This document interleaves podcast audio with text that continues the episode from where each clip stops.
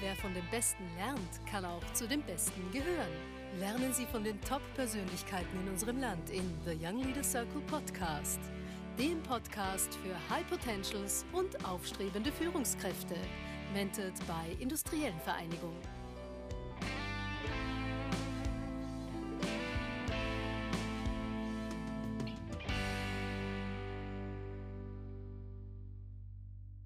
Herzlich willkommen zu einer neuen äh, The Young Leaders Circle Podcast Folge. Ich darf heute Markus Brandl äh, begrüßen. Freut mich sehr, dass du da bist. Wir haben heute etwas Wind im Hintergrund, das werdet ihr die ganze Sendung hören, aber wir haben uns entschieden, auch aus Gründen Covid ganz einfach immer im Freien zu sein und das werden wir auch heute durchziehen. Herzlich willkommen, Markus.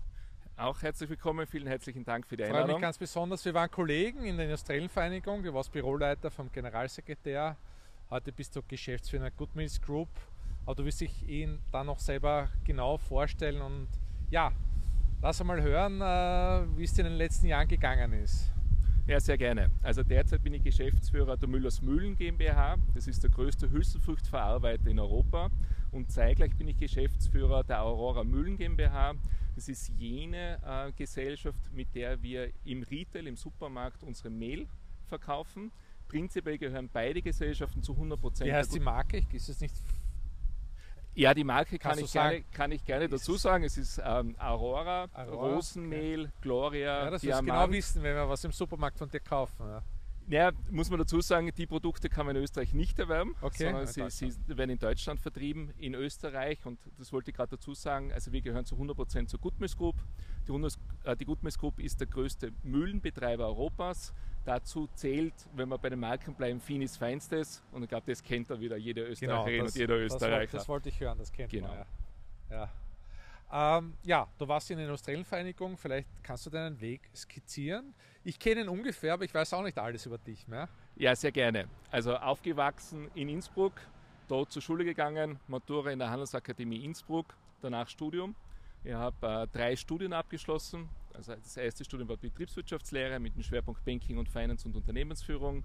Habe Wirtschaftspädagogik abgeschlossen mit ein bisschen Schwerpunkt auf Erwachsenenbildung und habe noch Politikwissenschaften studiert in Innsbruck mit dem Schwerpunkt Politik Marketing und Politikorganisation. Ich habe neben dem Studium bei einigen Vereinen, Organisationen diverse äh, Funktionen übernommen, war sehr lange auch in der Hochschülerschaft tätig und mein Studium damit finanziert, dass ich Tutor für Statistik am Institut für Statistik an der Uni Innsbruck war. Statistik, siehst du, das weiß ich gar nicht über dich. Ja, es ist sehr viel erlebt und das ist ja das Schöne, wenn man ähm, ein sehr breites Spektrum in sehr jungen Jahren erleben darf, weil man dann immer wieder darauf aufbauen kann. Man kann es zwar oft einmal nicht eins zu eins äh, verwenden, aber ist alles, was man jemals einmal gelernt hat, angeschaut hat, ähm, Erfahrung gemacht hat, kann einem später dann äh, helfen. Und bin nach dem Studium, weil ich während dem Studium nicht im Ausland war, habe überlegt, möchte eigentlich eine Erfahrung im Ausland zu machen und habe mich dazu entschieden, ins Europaparlament zu gehen. Ähm, das war eine sehr tolle Zeit bei einem Abgeordneten äh, mit dem Schwerpunkt Budget und Haushaltskontrolle, wo auch das Betriebswirtschaftliche äh, dabei war. Und Brüssel oder das Europäische Parlament ist ja in jungen Jahren wirklich was Tolles, weil du sehr viele andere Kollegen hast in deinem Alter aus allen äh, Mitgliedsländern und du kannst in der Früh mit einem Spanier frühstücken, zum Mittag mit einer Holländerin Mittagessen und am Abend mit Polen und Kroaten eine Party machen. Und das ist dann das Schöne, weil man einfach da sehr Gutes kennenlernt. Und bin über diese Tätigkeit auf und auch schon davor während dem Studium auf das Trainee-Programm der Industriellen Vereinigung aufmerksam geworden und habe das dann genutzt, um einfach noch einmal mehr Erfahrungen zu sammeln. Und da war meine erste Station dann bei Raiffeisen im, im Brüsseler Büro. Okay. Und ja, über gewisse Umwege kam ich dann ins Generalsekretariat äh, der Industriellen Vereinigung, zuerst als Assistent des Generalsekretärs. Das war ja dann das erste Mal, wo wir uns kennengelernt haben. Bin dann äh, mit der Zeit zum Büroleiter geworden im Generalsekretariat, wollte aber immer wieder in die Wirtschaft zurück. Weil das war eigentlich schon mein Ziel, war in die Privatwirtschaft und dort meine beruflichen Erfahrungen zu sammeln habe aber dann noch einmal einen Ausflug in die Politik gemacht. Das wollte ich fragen, weil das ist jetzt nicht Privatwirtschaft, was du gemacht hast. Dann noch. Nein, also es war dann äh, die Möglichkeit, ähm, mit Anfang 30 ähm, Kabinettschef im Staatssekretariat im Wirtschaftsministerium zu werden. Und das war natürlich, wenn man so lange an der Schnittstelle zwischen Wirtschaft und Politik ist, natürlich noch einmal etwas, was einem reizt. Ähm, war eine tolle Erfahrung, war ja, ähm, in sehr kurzer Zeit sehr viele Eindrücke, sehr viele Challenges und auch noch einmal eine ganz andere Art der Herangehensweise und bin danach nochmal zurück in die industriellen Vereinigung, weil es normalerweise sehr schwierig ist, in Österreich direkt aus einer sehr politisch sponsierten Position in die Privatwirtschaft gehen kam da zur industriellen Vereinigung, wo es gerade einen Wechsel eines Generalsekretärs gab und in Vorbereitung des Wechsels eines Präsidenten, was dann immer wieder eine spannende Zeit ja. ist, weil sich natürlich, du weißt es besser als ich, die industriellen Vereinigung dann auch immer ein bisschen wieder neu äh, definiert und findet und neue Schwerpunkte setzt, was ja auch einer der Stärken der industriellen Vereinigung ist. Und es war einfach nochmal spannend, da dabei zu sein. Wir haben ja dann äh, auch im organisatorischen das eine oder andere verändert, ähm, habe andere Freiheiten auch bekommen. Dann warst du wie lange nochmal, ich kann mich erinnern, wie du weg warst, das war eine gewisse Zeit, aber ich glaube, dann warst du noch zwei, drei Jahre bei uns. Ja, so, so ein bisschen über zwei Jahre. Okay. Und äh, da war aber immer der Wunsch sehr stark in die Privatwirtschaft. Äh, haben wir alle gespürt und dann hast du dich umgesehen, aber wie ist gekommen, dieser Sprung? Ja, es ist dann wahnsinnig schwierig, wenn du schon gewisse Führungsverantwortung hast und dazu mal gehaltlich auch schon einmal, sage ich mal, ein gewisses Level erreicht hast, ähm, was ist der ideale Absprung? Und es war relativ klar, dass jetzt als Spezialist, als Junior Controller oder, oder als ähm, Neustart im Vertrieb wahrscheinlich jetzt nicht der richtige Weg ist. Und dann gab es mehr oder weniger zwei Möglichkeiten. Einerseits irgendwo Projekte zu übernehmen. Unternehmensberatung war ein Thema oder halt in, in, in einer Firma oder Vorstandsassistent. Und in diesem Hinblick habe ich dann mehrere Gespräche geführt und bin dann zu Goodmills Group gekommen, ähm, weil mir dort eine Möglichkeit gegeben wurde, die was mich extrem gereizt hat.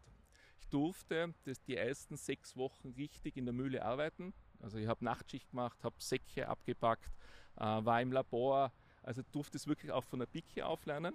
Und da war halt der Deal, dass ich dann bei gewissen Projekten mitarbeiten darf. Und wenn es funktioniert, äh, gibt es eine Zukunft. Und, und wenn nicht, kann man sich ja auch wieder trennen. Und habe in der Zeit ähm, sehr viele unterschiedliche Dinge gesehen. Also ich war dann zweieinhalb Jahre Manager Corporate Development, wie es äh, so schön äh, getauft wurde. Das heißt, ich war mitgearbeitet bei einem M&E-Projekt in Rumänien, habe äh, den Einkauf von Verpackungsmaterialien zentralisiert und selber durchgeführt für die gesamte Gruppe. Ähm, habe äh, Restrukturierung gemacht im Bereich Logistik und IT in Tschechien. Und über diese Tätigkeit kam dann irgendwann einmal die Frage, willst du von der Holding, wo ich angefangen habe, also in der Gruppe direkt, in eine mehr operative?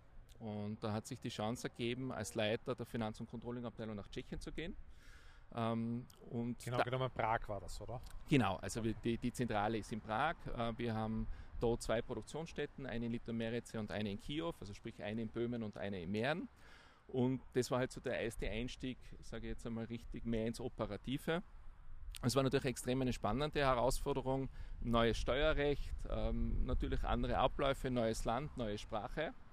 Ähm, also sehr viele Eindrücke und, und auch Herausforderungen und habe mich dann in Tschechien einfach weiterentwickelt. Also wurde dann irgendwann mal wurde mir die Prokura angeboten, bin dann Finanzdirektor geworden. Also habe dann ähm, nicht nur, also sage jetzt mal die Controlling-Abteilung, sondern halt den gesamten Bereich mit IT mitverantwortet. Und mein dazumaliger, weil wir immer so aufgebaut sind, wir haben immer zwei Geschäftsführer, ja. so wie wir es jetzt auch in Deutschland haben. Äh, der damalige Managing Director ging in die Geschäftsführung, in die Holding. Und äh, dann hat es halt Gespräche gegeben und mir wurde dann angeboten, Managing Director zu werden. Das heißt, ich habe alle Bereiche bekommen, ähm, die ich vorher nicht verantwortet habe, sprich Vertrieb, Produktion, äh, Qualität, Einkauf. Einkauf, was bei uns sehr wichtig ist. Also wie lange warst du insgesamt in, in, Prag oder Tschechien? Ich war fünfeinhalb Jahre äh, in Prag, davon circa vier Jahre in der Geschäftsführung und fast dreieinhalb Jahre äh, als Managing Director. Und es war halt das Schöne, dass ich halt wirklich so eine richtige 360 Grad ähm, Übersicht bekommen habe, weil ich wirklich in alle Funktionen irgendwann einmal die Verantwortung hatte. Und bei uns ist es aber so in der Gruppe, dass wir normalerweise immer eine nationale Geschäftsführung haben.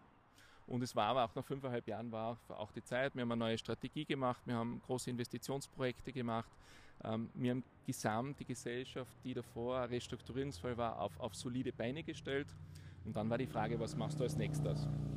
Und da hat sich jetzt in Deutschland die Chance ergeben, einerseits äh, das Know-how, was ich im Mailbereich ähm, über die Jahre gesammelt habe, zu verknüpfen mit Hülsenfrüchte. Also ein neues Segment. Ähm, und da sind wir jetzt eben zu zweit in der Geschäftsführung. Ähm, Im Bereich habe ich jetzt meine Konzentration auf Produktion, äh, Qualität, wiederum Einkauf und es macht und Finanzen, Controlling und es macht eine große Freude. Du bist jetzt wo vor Ort?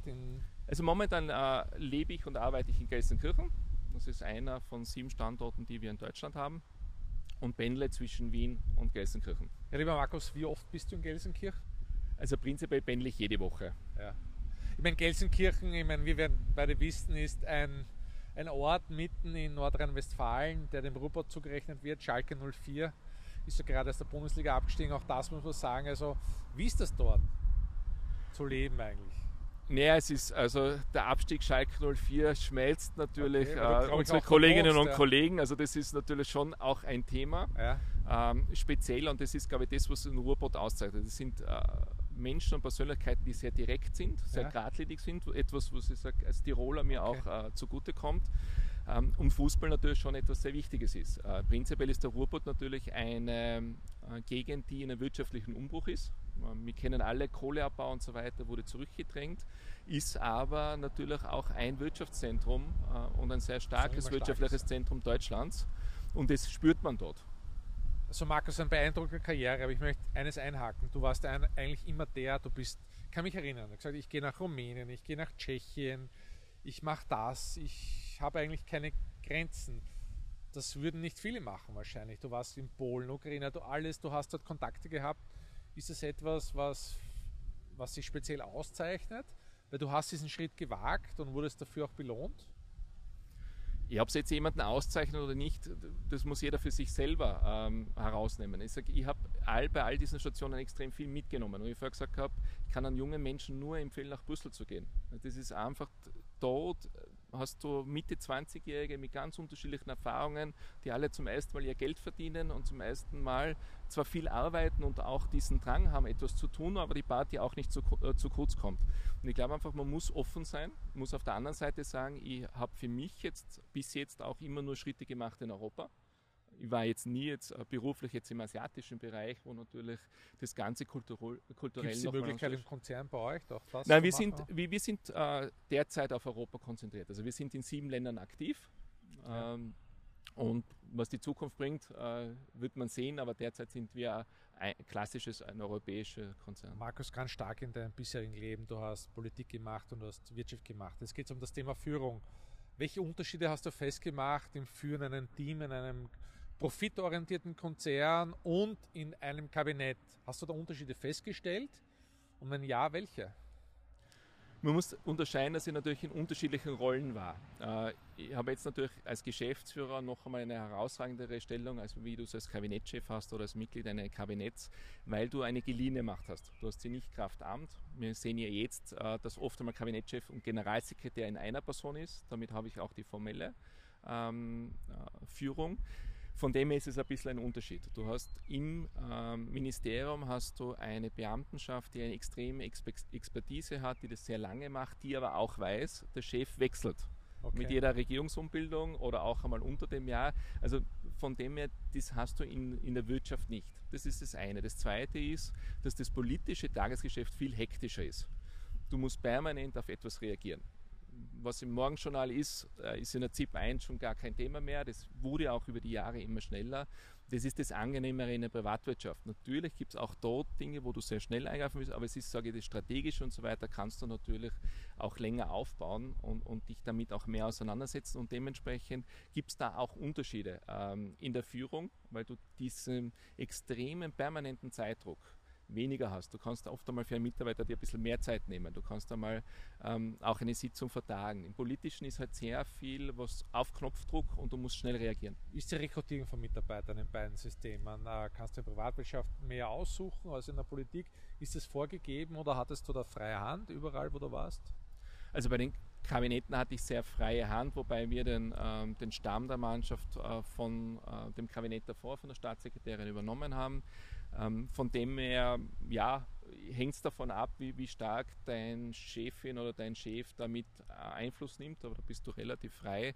Im Unternehmen ist es ja so, dass du ja normalerweise, wenn du kommst, eine Mannschaft hast, mit der du ja auch äh, weiterarbeitest und da hast du dann natürlich dann relativ eine Freiheit, wenn es zu einem Wechsel kommt. Also wenn eine Person rausgeht, ähm, freiwillig oder unfreiwillig, ähm, da kannst du deine, deine, dein Team etwas zu anders zusammenstellen. Okay. Markus, das frage ich jedes Mal. Die härteste Herausforderung in deinem bisherigen Berufsleben, Politik oder Wirtschaft, egal, such dir was aus. Was war der schwierigste Moment für dich?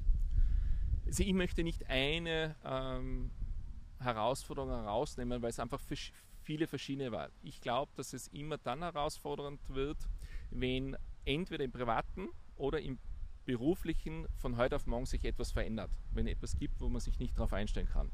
Und das hat es in meinem Leben des Öfteren gegeben. Der Vorteil ist einfach, dass man eine, eine, eine Ruhe entwickelt, dann auch kurz innezuhalten und dann sich zu überlegen, was sind die nächsten Schritte.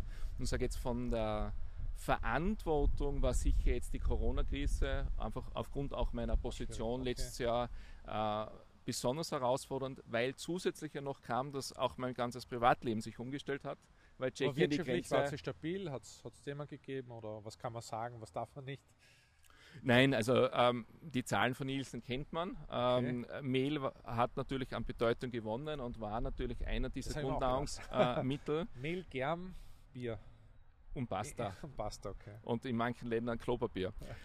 ähm, nur man muss auch sagen, wir merken natürlich jetzt schon äh, die Herausforderung, dass der ganze äh, Großverbrauchersektor ähm, äh, zum Erliegen Leider, kommt. Ja. Und wir sehen ja auch, also Mehl ist ja nicht nur im Brot, Mehl ist ja in, in sehr vielen Produkten drinnen, dass natürlich auch gewisses Essensverhalten, also der Absatz von Donuts äh, ging zurück, okay. was, ein, was ein Spezialmehl ist. Da sehen wir dann schon auch wieder Verschiftungen. Und man muss dazu sagen, wir haben, wie die Krise begonnen hat, die Herausforderung gehabt, sehr kurzfristig einfach Liefersicherheit so weit wie möglich sicherzustellen. Jetzt äh, sehen wir trotzdem auch wirtschaftliche Herausforderungen, weil einfach zum Teil auch der Absatz in gewissen Segmenten zurückgegangen ist. Lieber Markus, jetzt kommen wir zum Ende und da gehen wir immer mit. Ich meine, du hast gesagt, Brüssel zu gehen ist, glaube ich, eine gute Option, was kennenzulernen, ins Ausland zu gehen. Was würdest du den jungen Menschen mitgeben? Du hast begonnen im Parlament, du warst Trainee der EV, zwischen den Welten. Was, was wäre das, was du gerne den jungen Menschen mitgeben würdest? Ich glaube, das Wichtigste ist, offen zu sein, einfach Chancen auch zu ergreifen. Das Zweite ist, auch einmal die Extrameile zu gehen und vielleicht auch Dinge neben dem Beruflichen zu machen, weil man profitiert von all seinen Eindrücken und es gibt einfach extrem eine gute Basis, um danach auch die Herausforderungen zu meistern. Und ich glaube, das sind die zwei Dinge. Ähm, einerseits für sich selber irgendwo entscheiden, was will ich, dann diesen Weg auch ähm, zu verfolgen und Freude zu haben. Ich glaube, das ist dann nochmal etwas ganz Entscheidendes, weil auf Dauer etwas zu machen, leider man glaubt, man muss es zu machen, was wenig Freude bereitet, da wird man nie jene Leistung abrufen können, die es heute braucht. Lieber Markus, vielen herzlichen Dank, dass du da warst. Das war ein gutes Schlusswort. Äh, vielen Dank. Vielen Dank. Und ich freue mich, wenn Sie beim nächsten Mal wieder dabei seid. Danke.